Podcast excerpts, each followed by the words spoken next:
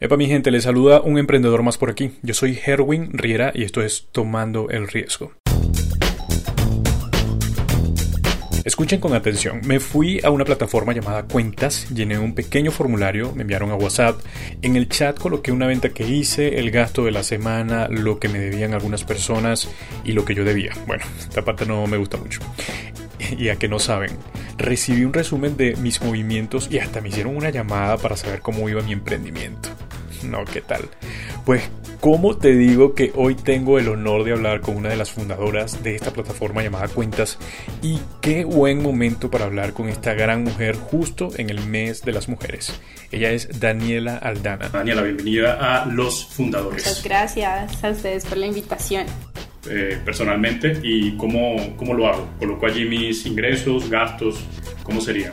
Ahí es súper sencillo entrar a www.cuentas.com y ahí te, bueno, primero tienes toda la información de la página y tienes, puedes, em, le hacen empezar ahora o más abajo y ahí te da un formulario eh, súper corto. Entonces ahí en el formulario te pide como tu nombre, eh, nombre del negocio, celular y cómo nos conociste y puedes, y eso te redirige directamente a WhatsApp y ya a través de WhatsApp te muestra específicamente cómo funciona, cómo tienes que ir llevando eh, como todo tu control y ya puedes iniciar eh, de una y literalmente como si estuvieras hablando con una persona, con un amigo. Daniela es Rola, como comúnmente se les dice al gentilicio de Bogotá. Está graduada en finanzas y no dejé de pasar esta oportunidad para hablar con ella sobre este mal que nos persigue a muchos el manejo de nuestras finanzas personales. Aquí les comparto un fragmento que está buenísimo. Pero también hay un área, eh, en mi caso, Daniela, te, te, comento y te soy sincero que el área financiera para mí es el lugar donde más, donde me siento tal vez en desventaja. Porque nadie me enseñó a, crear un plan financiero personal, eh, no sé, para poder ahorrar, que es tan importante. Nunca participé en conversaciones muy profundas acerca del dinero y creo que me da vergüenza decir que a los 30 años aproximadamente aprendí cómo debía hacer un presupuesto personal eh, y para empezar a ahorrar. Entonces, mm, ¿qué tal fue tu relación con, con el dinero y, qué has aprendido eh, con todo esto y con tu empresa? ¿Cómo, ¿Cómo ha sido tu experiencia con la empresa? Sí, yo creo que en Colombia y en general en Latinoamérica siempre se ha tenido un tabú alrededor del dinero, como como no, no hable de eso, que eso es de mala educación o está entrando como en un terreno sensible, eh, por decirlo así, con la, con la otra persona. Y eso ha generado unos problemas de desconocimiento muy grandes. O sea, tú aprendiste a los 30 años, hay gente que nunca aprende. Y eso, y eso es realmente porque nadie entiende muy bien eh, cuál es esa importancia del manejo del dinero y justamente por ese tabú que se tiene. Entonces, ahí eh, yo me he encontrado pues como con, muchos temas interesantes, como desde desconocimiento de conceptos básicos, hay estadísticas muy fuertes de eso, como que el 67% eh, de las personas no entienden los conceptos básicos financieros y esto también se debe mucho como a, a nosotros no nos enseñan, por ejemplo, en el colegio a mí no me tocó, tal vez algunos, pero pero no te enseñan realmente cómo manejar tu dinero, qué se puede hacer, cómo realizar un presupuesto y al final todo en la vida son transacciones y son decisiones monetarias. O sea, todo el tiempo tú estás hablando de finanzas, todo el tiempo. O sea, desde la decisión de si hoy comes eh, pasta con atún o te vas a un restaurante. Ahí estás tomando una decisión financiera. Eh, desde la decisión de, ya decisiones más importantes, no sé, si tengo un hijo o, o todavía no es el momento. Ahí también una de las implicaciones es una decisión financiera. Entonces, todo el tiempo, toda la vida nosotros estamos tomando decisiones financieras y realmente todavía no, no dimensionamos que lo estamos haciendo, no entendemos que eso es realmente lo que hacemos día y noche. Entonces, sí, en el tema financiero hay, hay un desconocimiento muy grande eh, digamos que la razón por la que yo también empecé a estudiar finanzas era por temas que veía eh, en mi familia, como de desconocimiento, acceso a, sistemas, pues que no eran los más idóneos en, en términos financieros, que yo decía, pero, pero esto por qué, por qué pasa, cómo es que funciona, porque si, tiene, si hay un sistema financiero, porque la gente no accede, qué es lo que está pasando. Entonces de ahí, de ahí sale pues como, como esa curiosidad, pero de acuerdo contigo, ahí, hay un bache de desconocimiento impresionante. Sí, y si tenemos ese desconocimiento, obviamente no vamos a tener el control de nuestras finanzas y creo que ahí es donde vienen tantos problemas eh, a la hora de, querer emprender, porque a veces queremos crear un negocio, pero si no, no has tenido, no tienes el control de tu misma vida, entonces cómo, cómo pretendemos llevar un, negocio, ¿no? Ahí, ahí el, detalle. Eh, para alguien que por primera vez quiere tener información para tomar control de, sus finanzas, Daniela, ¿qué, ¿qué, le podrías decir? Yo creo que es súper importante ir paso a paso. O sea, no es necesario que uno, por ejemplo, hablando en términos de negocio, que uno empiece el negocio y ya se contrate un analista financiero, el contador de la vida, no sé qué.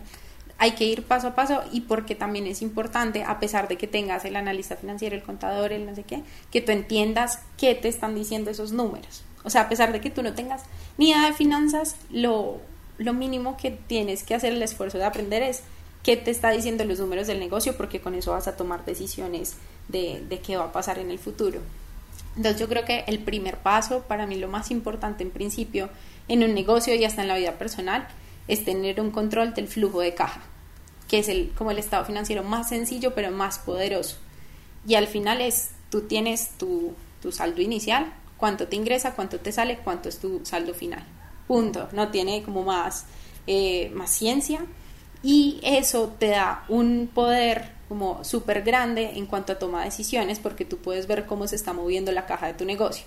Entonces te da decisiones de financiación. Si tú ves que para la caja no te alcanza, entonces ahí ya tienes que mirar cómo financiar, entonces ya miras eh, las diferentes posibilidades de financiación, eh, lo puedes hacer por deuda, lo puedes hacer también a través de patrimonio, bueno, digamos que ahí ya puedes empezar a tomar este tipo eh, de decisiones, también si tienes una caja muy extensa, entonces puedes decir, hey, puedo aprovechar esta caja para invertir, para que me genere más retorno. Entonces, si ves que eso te empieza como a abrir mucho el panorama de, mira, esto es lo que puedo hacer con el dinero, si puedo, no puedo.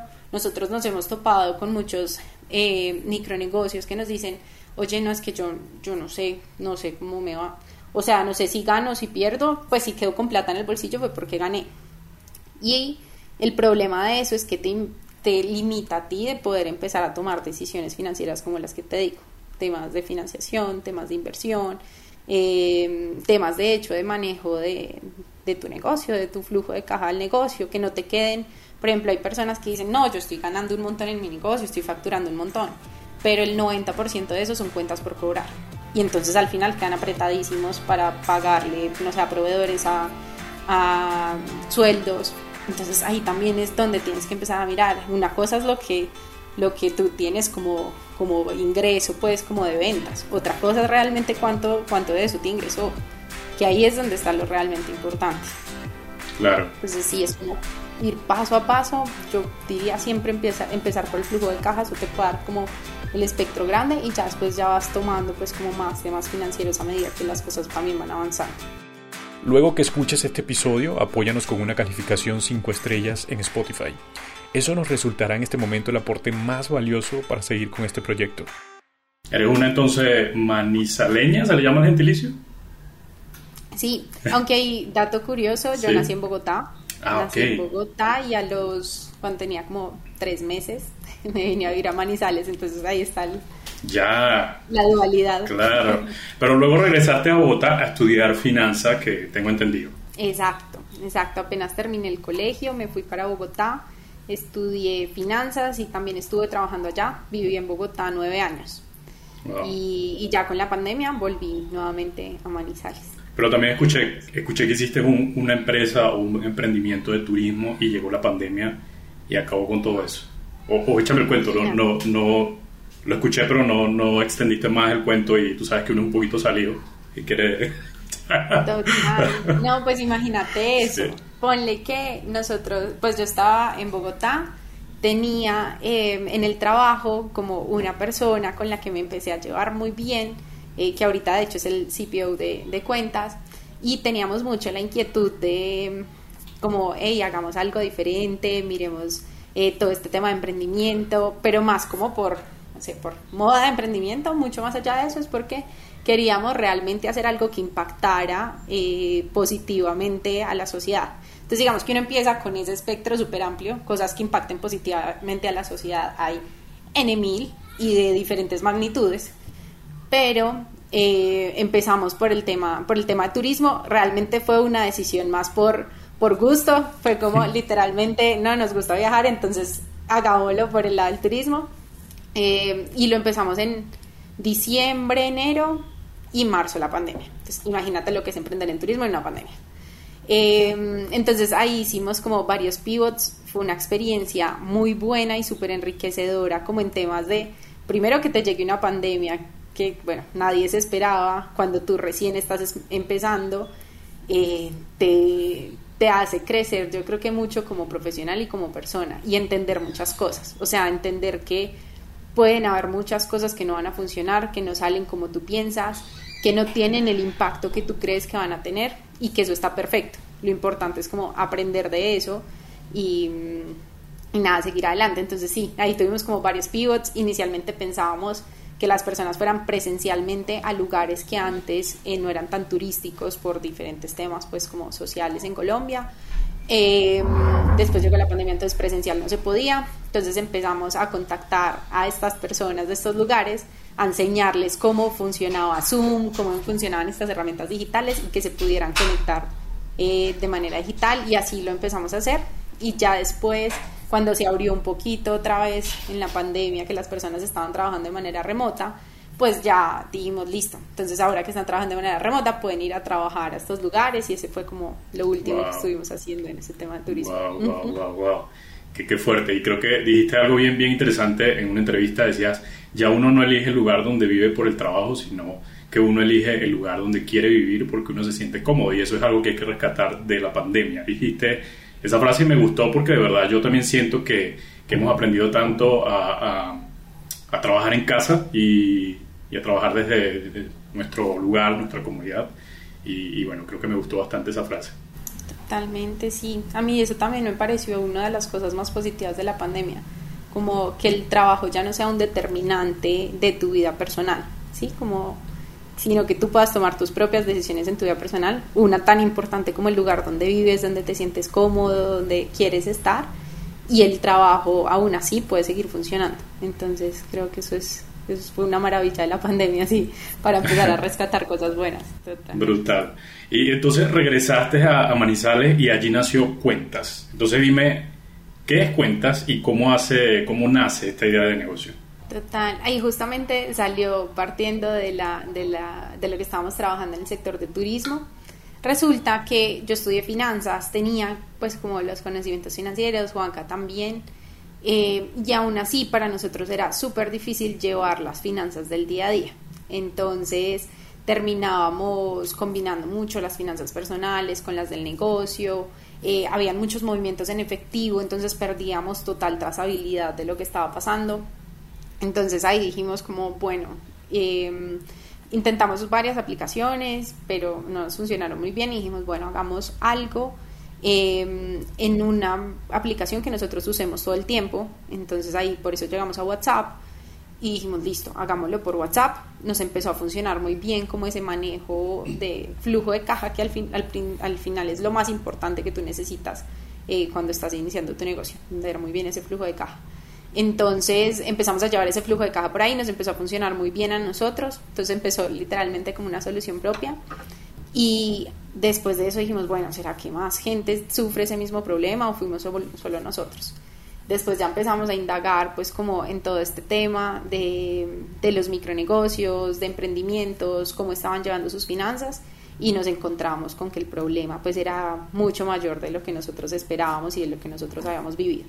Entonces, básicamente lo que nosotros hacemos con cuentas es eh, ayudarle a los micronegocios a que gestionen y entiendan eh, sus finanzas y todo lo hace a través de WhatsApp, que es una herramienta pues que tiene una penetración eh, del 70% eh, en Colombia y en promedio en Latinoamérica como el 64%, entonces eh, te da pues como acceso o le da a personas que antes no tenían conocimientos digitales, que lo único que sabían usar justamente era WhatsApp, como el acceso a nuevos servicios, por ejemplo, servicios financieros de los que han estado excluidos por esa barrera digital que, que se ha presentado pues en Colombia y en Latinoamérica. Entonces, Buenísimo. eso es lo que hacemos como cuentas. De ahí nació, justamente fue un dolor propio eh, que solucionamos y que ahora estamos como empeñados en, solucionárselo a, a, los más de 50 millones de micronegocios que hay en Latinoamérica. Perfecto. ¿Y cómo, cómo es este, este eh, modelo de negocio? Ustedes ofrecen este servicio gratis, pero ¿cómo, cómo entra la ganancia acá? Ahí nosotros lo que hacemos es, primero, como para entender por qué el modelo de negocio es gratuito, es porque los micronegocios tienen un contexto eh, en donde el 74% está en condición de pobreza, vulnerabilidad, no entienden mucho de finanzas, entonces por ende eh, llegar a decirle, mira, lleva tus finanzas y, y te cobramos tanto, pues al final es básicamente o lo utilizo para reinvertir en mi negocio o en algunos casos hasta para comer o para pagártelo a ti. Entonces, esa es la razón de, que la monetización no esté directamente en la herramienta. Y lo que hacemos nosotros es a partir de todos estos insights que estamos teniendo de los micronegocios, de los problemas que tienen con sus micronegocios, eh, estamos desarrollando como servicios financieros eh, a través de la plataforma, a través de la misma base de usuarios que tenemos para solucionarles realmente problemas que tengan en el día a día, por ejemplo, problemas de pagos, la mayoría no están muy digitalizados, entonces eh, tú sabes que ahorita esta generación es súper poco de efectivo y mm. llegan al micronegocio y le dicen, ay, no, es que no tengo efectivo, le puedo pagar en tarjeta, y el micronegocio dice, no, pues no, o sea, ni siquiera tengo idea de cómo es que, cómo es que funciona bien eso. Entonces, entonces como todo este tipo de, de problemas que salen justamente como del tema de manejo financiero, pero son un poquito más elevados, pues es como la forma de, monetización. Y ya lo que esperamos en el futuro es también poderles ayudar eh, con capital de trabajo para que esta tasa de muerte de los micronegocios pues se reduzca mucho más porque ya tienen con qué trabajar y tienen acceso al sistema financiero. Súper interesante, Daniela, de verdad, muy, muy, muy interesante y responde directamente a una necesidad que todos tenemos, no nada más las empresas, sino todos a nivel personal. Creo que tenemos un gran problema con las finanzas, tenemos mucha ignorancia y, yo pues entro ahí. Ahorita vamos a hablar de eso, de la finanza y de todo cómo, cómo esto nos ha afectado tanto, pero quiero antes preguntar cuál ha sido el crecimiento entonces de cuentas, cómo, cómo está ahora cuentas y, qué, qué, crecimiento tienen. Sí, claro. Bueno, nosotros ahí, em, lo que te digo, inició de hecho, nunca imaginamos que esto empezara como, como a crecer, no lo imaginábamos como algo súper de nicho, como a las personas que les sirviera de, de nuestro alrededor. Ahorita ya tenemos, ese crecimiento empezó a ser como sin buscarlo de alguna manera.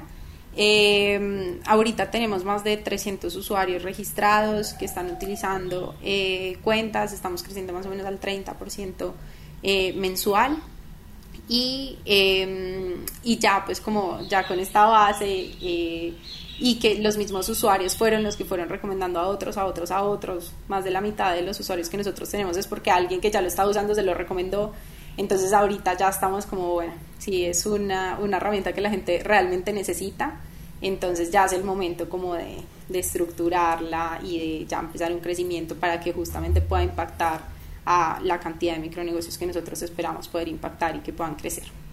Brutal, brutal, me, encanta. ¿Qué tan duro es crear una startup? Bueno, yo creo que en general crear una startup es muy duro. Uno tiene que estar muy consciente eh, de que tiene unas probabilidades de éxito muy bajas.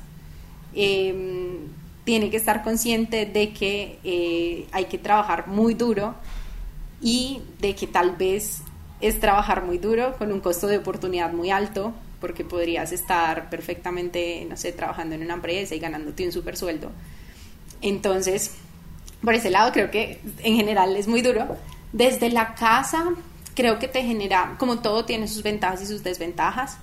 En términos de equipo, eh, yo creo totalmente en que uno puede trabajar 100% remoto sin problema, pero esas interacciones eh, sociales o de cuando uno necesita solucionar un problema, que si tuviera alguien al lado lo soluciona en un segundo, pero como es virtual, entonces tiene como un proceso un poquito más largo, eh, pues eso terminan siendo como unos retos que tú los aprendes a manejar, pero terminan siendo retos de, estar emprendiendo desde la virtualidad. Algo eh, más que justamente estaba, estaba haciendo esta semana y estaba pensando hoy, nosotros por la pandemia trabajamos mucho con micronegocios, pero los micronegocios no están tan digitalizados. Entonces, apenas ahora que ya como que las cosas están abriendo un poquito más, pudimos ir a ver la realidad de los micronegocios, hablar, eh, entender cómo estaban usando la herramienta, entender todo esto.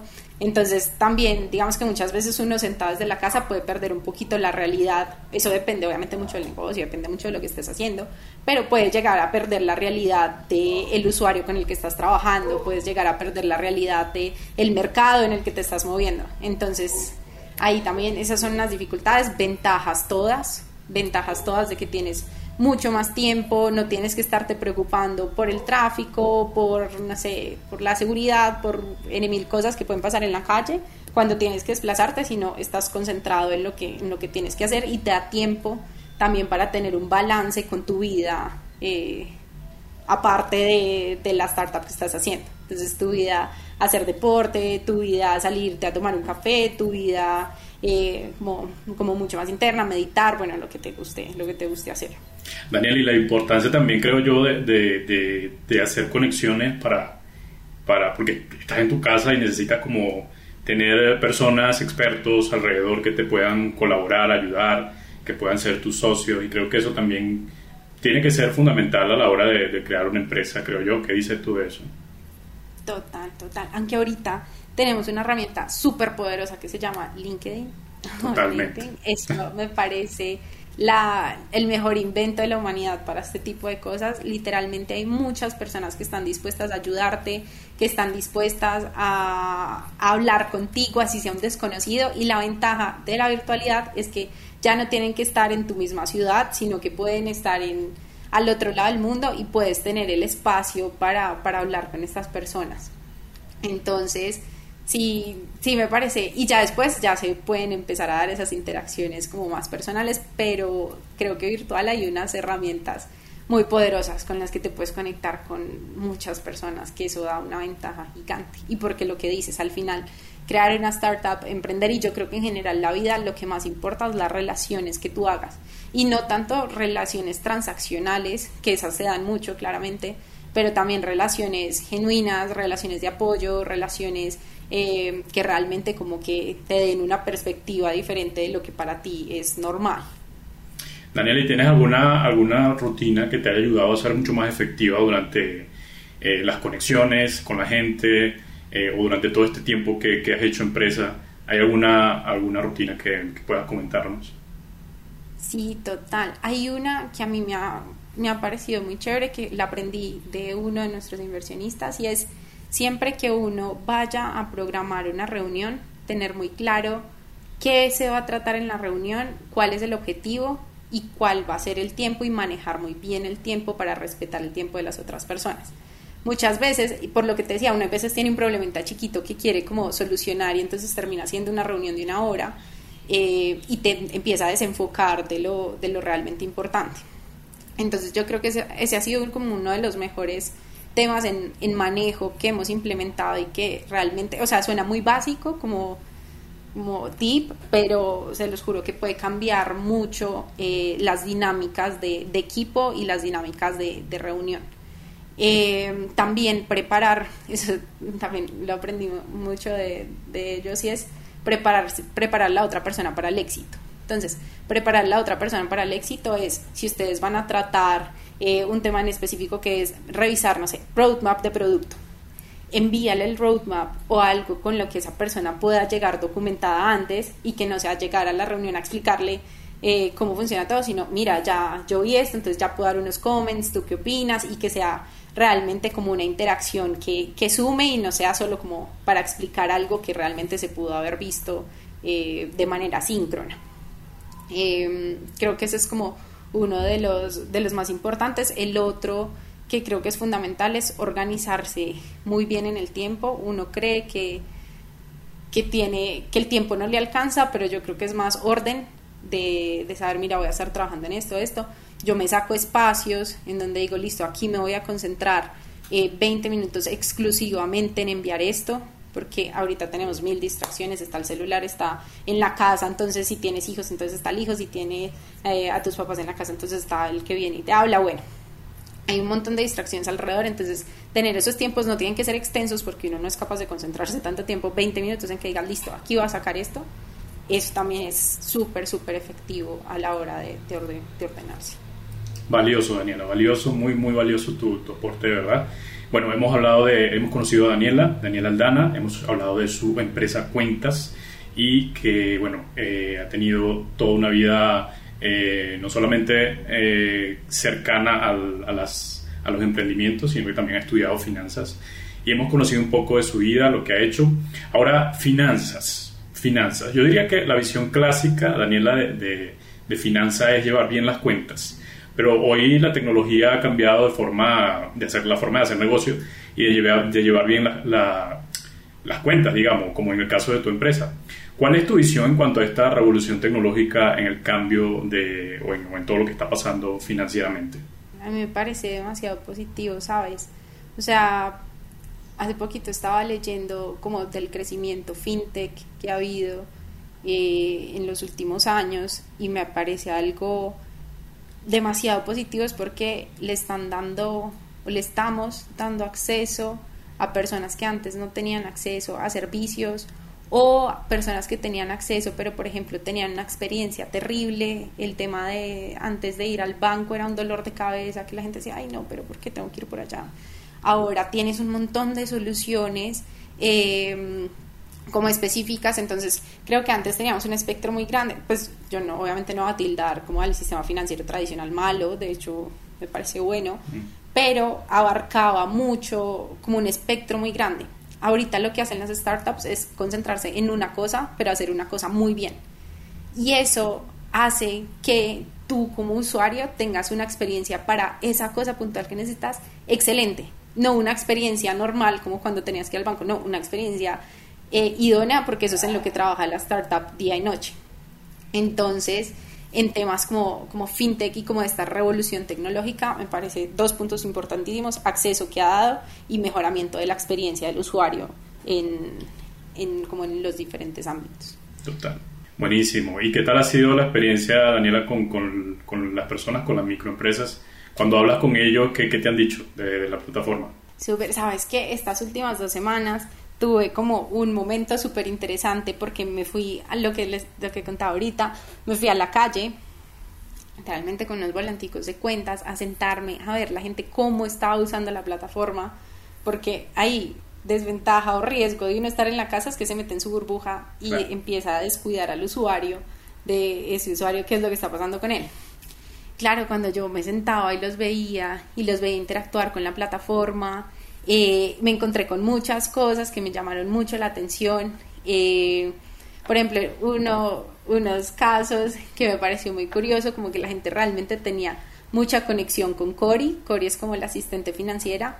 Entonces era como, como, ay, no, tan chévere, entonces Cori. Y también le terminan respondiendo como, ay, Cori, me encanta, muchas gracias. Y como que realmente sientes como esa conexión, eso me pareció muy chévere también entender las barreras digitales que hay eh, en el mercado, por ejemplo, entender que hay personas que no son tan hábiles escribiendo eh, a través de WhatsApp, entonces hay un movimiento súper rápido de su negocio donde están vendiendo, eh, normalmente estos micronegocios, algunos venden muchas cosas, entonces que las fotocopias, que el globo, que traperos, o sea, como un montón de cosas y llega gente a comprar y tú no tienes el tiempo de estar escribiendo. Entonces, como todo ese tipo de insights, eh, de ir viendo la gente cómo interactuaba, cómo interactuaba con Cori, cómo interactuaba con la herramienta, eh, fue, fue buenísimo, fue buenísimo. Ahí justamente era, era una de las cosas que, en las que estuve muy enfocada esta semana y me pareció, me pareció tremendo. que si alguien pues que esté iniciando empresa está escuchando este podcast, se lo recomiendo 100%. Vaya y mire cómo el usuario, porque no muchas veces nosotros hacíamos llamadas entonces el usuario te cuenta, eso también es importante. Pero otra cosa es cuando tú realmente vas y miras el usuario cómo está interactuando con tu producto, con tu servicio, qué está haciendo, qué le llama la atención, qué no le gusta. Ahí es cuando realmente te abre como la mente y te dice, boom, entonces mira, esto puede funcionar por acá o no puede funcionar. Creo que ha ayudado también muchísimo a las empresas, como lo has dicho, pero también hay un área, eh, en mi caso, Daniela, te, te, te comento y te soy sincero que el área financiera para mí es el lugar donde más, donde me siento tal vez en desventaja. Vamos un poco a lo personal, si hacer un presupuesto personal es como que digamos una, la columna ¿no? de, todo, Eh, ¿qué, ¿qué, peso tiene el, ahorro en todo esto? ¿Y cómo, cuánto, no sé si eso está calculado, no sé si, si lo tienen, tienen presente, pero cuánto deberíamos ahorrar? ¿Cómo lo deberíamos hacer? Sí, alrededor de eso hay como varias teorías, creo que eso, eso depende mucho. La que yo más escucho, la que más suena es como que deberías ahorrar alrededor del 10-15% de, de tus ganancias. Eh, porcentual, pues porque depende mucho también de, de tu ingreso y, y, de tus gastos que tengas también como en tu vida eh, personal. Pero yo creo que el ahorro es algo bien importante. Eh, el ahorro entendido no como el ahorro debajo del colchón, porque hay que entender también otro concepto ahí que es el valor del dinero en el tiempo.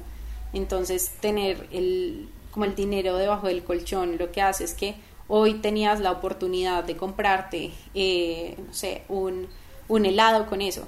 Tal vez en un año ya no te alcanza para el helado, esa misma plata que tú tienes ahí. Eso ya no te va a alcanzar para el helado, sino para comprarte un bombombú. Entonces, eh, ese concepto también hay que entenderlo y por eso hay alternativas de ahorro que yo creo que iba muy de la mano también con temas de inversión. Entonces, una parte pues como ahorrada, pero no ahorrada bajo el colchón para que no te pierda el valor eh, en el dinero en el tiempo, sino que también te esté como rindiendo un poco y también empezar a mirar si tienes también como ese excedente para empezar a invertir. Hay perfiles de riesgo, no es que uno tenga que llegar a invertir en la bolsa y volverse trader, no. Eh, hay muchas alternativas de hecho, fintechs que se dedican a esto y te miden, por ejemplo, tu perfil de riesgo, entonces si eres riesgo bajo, riesgo medio, riesgo alto, y ahí puedes ir armando como un portafolio sin realmente tener mucho conocimiento. Eso lo vas adquiriendo paso a paso, pero puedes empezar a mirar estas alternativas que ya te van dando eh, una como una rentabilidad y un movimiento de tu dinero y así es como uno al final termina aprendiendo mucho más. Claro, y al final eso también te, te lleva, como decíamos, a, a saber cuánto cuestas, por decirlo de algún modo, como persona y a mm, tener un mejor panorama de ti, de, quién eres. ¿Crees que, que, el conocerse uno mismo eh, es, también muy eh, es básico o de suma importancia para, para entender o para tener unas buenas finanzas? Sabes, totalmente, y porque si tú ves, a mí hay algo que me parece muy curioso, pero eso es psicología, pues como humana, y tiene un nombre que en este momento no me acuerdo, pero es literalmente entre tú más ganas, más gastas. Eh, y es una ley así, entonces tú, es, tú dices, no, pues es que yo cuando me gane 5 eh, millones de pesos, pues ahí sí me va a alcanzar para eh, comprar esto que yo quiero, o ahí sí me va a alcanzar. Y llega el momento en que te ganas 5 millones de pesos y sigues ahorcado. Y dices, pero entonces tú dices, no, pero entonces es que no, es que ahorita tengo estos otros gastos, no sé qué. Por eso es tan importante ser muy consciente de lo que tú dices, uno cuánto vale. Mira, yo hoy valgo tanto porque tengo que pagar el arriendo, tengo que mercar, tengo que eh, dejar un, un, pedazo para salir con mis amigos. Hay, yo creo que ahí también va un tema y es que la gente cree que conocerse financieramente es volverse tacaño. Como no, entonces eh, ya no me va a gastar ni un peso más porque no, no, no, no, y eso creo que también es un tema porque la gente dice, ay, no, mejor no me preocupo por eso y ya después miro. Pero no, uno no, no se tiene que volver tacaño. Antes te ayuda a organizarte y saber, hey, ¿cuánto puedo gastar acá? ¿Cuánto puedo hacer acá? No, no me va a alcanzar. Tomas decisiones de financiamiento personales. No, entonces voy a invertir acá, voy a pedir prestado porque lo puedo pagar así. Bueno, digamos que ya te da un panorama mucho más amplio eh, de qué puedes hacer y ya, por ejemplo, cuando pases a ganarte los 5 millones, te vas a conocer también, que vas a decir, bueno, yo puedo aumentar acá un poco para este rubro que quiero, por ejemplo, comprar una casa, entonces voy a aumentarle este ahorro para comprar la casa y me queda este excedente. Entonces tener ese panorama financiero te abre la puerta un montón y dejas de caer en esa trampa de creer que cuando ganas más, entonces ahí sí vas a poder llegar a lo que quieres llegar, ¿no? Al final todo es, todo es tema de orden. Total. Y eh, yo, yo hace poco eh, leía sobre un, eh, sobre cómo crear tu, tu presupuesto personal, había una parte que, que hablaba de, de, los lujos, y los lujos es totalmente relativo, pero es habla mucho de eso de que mientras más gano, más gano, más gasto. Entonces, eh, me di cuenta en esa, en, esa parte de lujos que habían cosas que de verdad o las puedo hacer desde mi casa o puedo cambiar la manera de hacerlo para mejorar y para tener más ahorro o qué sé yo, invertir en otras cosas. Eh, entonces, creo que, que, ciertamente se cumple lo que tú dices, pero cuando tenemos conciencia de cuáles son los lujos eh, relativos para cada quien, eh, podemos disminuir, podemos decir, bueno, este es mi estándar de vida, pero acá puedo bajarle a esto y dedicarme a otras cosas. Y tú tocas un tema súper importante y es también, y que lo hablamos ahorita, no es uno volverse tacaño, no es uno cambiar pues como radicalmente, sino entender, por ejemplo, en mi caso, a mí me encanta viajar, entonces entender yo con cuánto dispongo para viajar, eh, qué necesito para lograr ese viaje que quiero, eh, cuánto tendría que estar ganando, eh, cómo deberían, cómo están rentando, por ejemplo, no sé, eh, mis inversiones, entonces si esa rentabilidad, si lo pago, por ejemplo, con las inversiones de mi rentabilidad y no toco mi capital como tal, como que te puede dar hasta mucha más libertad de darte lujos que antes te estabas gastando, no sé, en bobadas, como algo que no era ni siquiera tan importante para ti, pero como son gastos hormigas, son gastos chiquiticos, entonces, ah, bueno, eso no importa, son, son 2.000, 3.000, 5.000, 10.000, entonces no importa, pero que al final pues te va quitando de lo que a ti realmente sí te llena de satisfacción, que por ejemplo en ese caso sería viajar. Creo que, que nos has dado muchos consejos eh, valiosos, Daniela, y alrededor de la, de la conversación que hemos tenido. Eh, hablábamos de que pronto, afuera de, la, entrevista, mientras te mandaba el correo, que si tenías tres fundamentos que debe tener todo emprendedor al momento de, hacer su negocio, eh, me has respondido yo creo que muchos, pero si tienes allí lo que pensaste, me lo puedes comentar en este momento para, para ayudar a, a aquellos que están comenzando. Sí, yo creo, el primero es enamorarse y obsesionarse del problema, no de la solución, del problema entender cuál es ese problema que estás solucionando, por qué lo quieres solucionar. Hay muchas formas diferentes de solucionar un mismo problema. Entonces, entiende muy bien el problema, cómo lo tienen, por qué lo tienen, y ahí es donde está como, como la razón de ser de lo que tú vayas a hacer ya dentro de tu solución. Entonces, primero empezar como desde el problema y no tanto desde la solución. El segundo, lo que estábamos hablando ahorita, entender al usuario. Eso es básico, o sea, como, les, o sea, les cuento como anécdota propia, yo decía, no, pues, eh, al ser por WhatsApp, pues la gente ya sabe cómo usarlo, o sea, va a ser súper sencillo, va a ser no sé qué. Hey, entiende al usuario cómo lo está usando, entiende que el usuario tiene, por ejemplo, para mí súper fácil escribir por WhatsApp, tal vez para un usuario de una generación eh, posterior, anterior que tenga, no sé, 50, 55, pues esa escritura no es así rápida. Entonces, cuando tú empiezas a entender al usuario, ahí se te abre pues como realmente el mundo de posibilidades de lo que puedes hacer.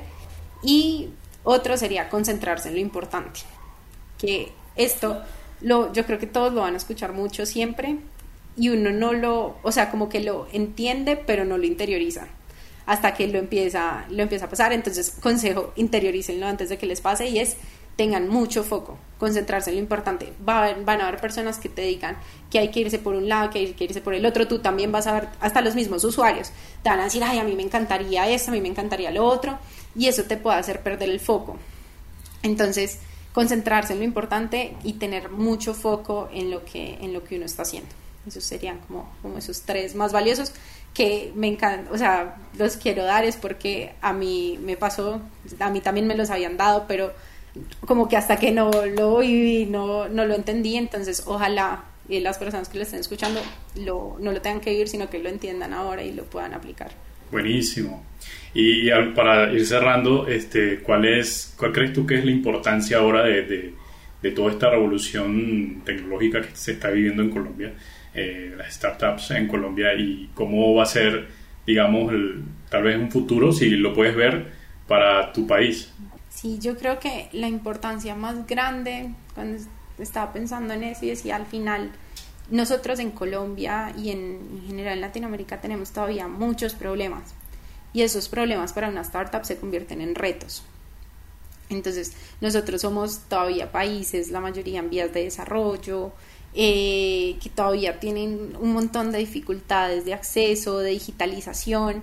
Entonces ahí como uno como emprendedor o uno como cuando está iniciando una startup, eso se le convierte más que en problemas en unos retos con los que nuevamente uno se obsesiona con el problema y busca eh, cómo se puede solucionar. Eh, la segunda sería, esta, las startups aceleran mucho ese cambio. Entonces, si tú ves, una startup no es una empresa que se demore 10 años en entregarle valor al usuario, sino que le está entregando valor y está en constante iteración y entonces eso acelera como toda la dinámica de solución eh, y de crecimiento, pues tanto del país como de la región. Eh, también genera un montón de empleo. Hoy, ayer justamente estaba viendo unas, unas estadísticas en, en temas de, de, generación de empleo y el impacto que tienen eh, es las startups es, es impresionante y startups grandes, por ejemplo, temas de Rappi. Dime Rappi a cuántas personas no están empleando ahora, eh, y eso hace que se generen como unas dinámicas, entonces están empleando, son personas que antes no ganaban, ahora ganan, eso genera una dinámica en la economía porque esas personas gastan, entonces vuelve y te empieza a dinamizar la economía de una forma que no lo tenías antes y se vuelve una dinámica, una dinámica increíble. Yo que veo, yo como veo ahorita el ecosistema en, en Colombia, en Latinoamérica, se está moviendo mucho, o sea, hace 10 años tú no escuchabas muchos, de hecho hace 5, me atrevo a decir que hace 5, no escuchabas tanto este tema de startups, la gente como que, como que será eso, veías eso súper lejano, uno eso lo hará la gente de Estados Unidos, de Europa, uno no, no, es, no hace eso. Cuando empezamos a ver unos casos tan grandes eh, de personas en Latinoamérica que eran personas que estaban al lado de nosotros y estaban creando empresas grandes, eso le dio un impulso a todo el mundo a decir, ahí nosotros también podemos, nosotros también podemos hacer cosas grandes y podemos solucionar eh, todos estos retos que tenemos, que tenemos como país. Entonces, de aquí al futuro yo veo una dinámica eh, gigante, o sea, un dinamismo y que eso va a generar dinamismo dentro de la economía y eso yo creo que también va como, eh, como contagiando al resto, ¿no? Entonces, eh, también en temas de gobierno que tiende a ser como más lenta la cosa, pues si tienes startups que te están solucionando esos problemas, pues también te mueven esas dinámicas de, gobierno y te empiezan a mover mucho más eh, rápido el tema de desarrollo. Entonces, entonces eso es como lo que veo en general, eso es súper high level, pero... pero Daniela, me siento muy contento de poder eh, y agradecido de, de escuchar tus recomendaciones, todo lo que has vivido, y al mismo tiempo como orgulloso, ¿sabes? Porque eh, eres una mujer y, una mujer joven que está eh, creciendo y, se ha atrevido a emprender y eres latinoamericana y eso nos llena de orgullo a todos.